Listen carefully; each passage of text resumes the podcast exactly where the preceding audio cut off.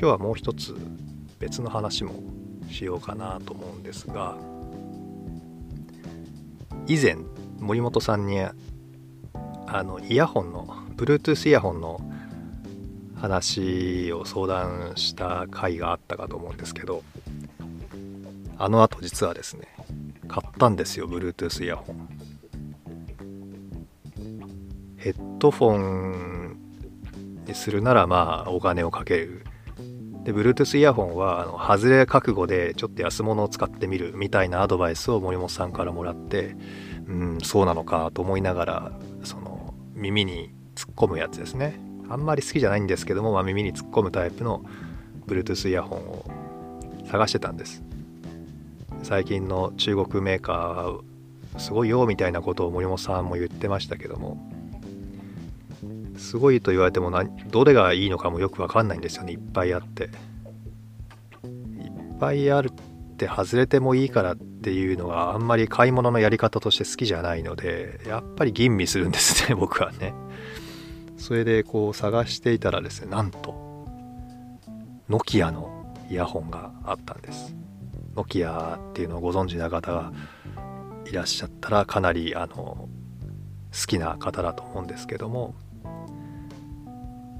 北欧の北欧の北欧デンマーク？ノルウェー？フィンランド？ちょっと忘れましたけども北欧のメーカーでですねあの昔から有名な会社だったんです。僕が携帯電話を使い始めたのが今から223年前なんですけどもその頃から電話を作ってましてですねノキアの電話はすごいおしゃれなんですね。でかっこよくて。ノキアとあとどこだっけな。モトローラーとエリクソン。っていうのがあの僕の中で おしゃれな携帯電話会社なんですよ。でそのうちエリクソンはあのソニーとくっついてソニーエリクソンになったんですけどソニーエリクソンになった後にえっ、ー、とソニーのなんだっけななんとかコミュニケーションズっていう子会社にもう完全に買収っていう形になってソニー・エリクソンじゃなくてまあソニーの形で続いています。だからエクスペリアとかは今ソニーのものなんじゃないですかね。でモトローラはモトローラでかなり経営がうまくなくてこれも買収されてるんですよね。マイクロソフトに買われてでその後またどっか別のところに買われてモトローラーっていうブランド自体は残ってるんですけども今どこかどこが持ってんのかなまああの名前だけ残ってるって感じですよね。でノキアはノキアでやっぱり携帯事業ってのをこう手を引き始めていて多分 IT のインターネットのインフラの方にお金をかけてる感じですね。だから今ノキアのスマホとかもまあ、出てますけどもそんなにメジャーじゃないですよね。ただそのノキアっていうブランド自体が僕は好きだったのでノキアのイヤホンってのがあって3000何百円って言ってその森本さんが言う、まあ、失敗しても痛くない金額っていうんですかね、まあ、3000円台でノキアだったら僕は迷わずもうノキアで決定っていう感じで買ったんですよでイヤホン届いて Bluetooth でこう接続して使っているんですけども。うん感想っていうんでしょうかね。率直な意見からいくとまあ十分ですね。満足です。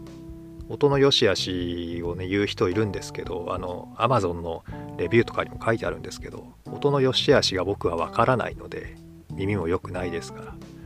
気にならないと。で付け心地で言えば普通の何ですかあのカナル型っていうんですか？コードでつながってるイヤホンと全然変わらないので別に付け心地も気にならない、まあ、操作がちょっと面倒ですね。小型なのでねあのちょっと触るとすぐ再生されたり止まったりとか音を大きくしたいだけなのに止まったりとか停止ボタンになったりとかっていうことがあってそういう面倒くささはありますけども耳に突っ込んでただ聞いてるだけだったらもう全然ま大満足ですね。でもともとの用途があの寝っ転がって画面を見ていたい。その時にコードが邪魔だから Bluetooth そのワイヤレスが欲しかったっていうだけですので、まあ、寝っ転がって見てるのには何の何の支障もないもう大満足な商品でしたね。散歩に行く時もね耳に突っ込んで、えー、歩きながら聞いてますけどもこれといって支障ないですね。だからあいい買い物したなと思って満足してます。あの相談に答えてくれた森本さんにね感謝しています。皆さんもいろんなイヤホンねあると思いますけども AirPods でしたっけ？あの白い耳から何か垂れてるような感じになるイヤホンとかあとはビーツっていうんでしたっけ？あのヘッドフォンの形の割と人気のあるものですよね、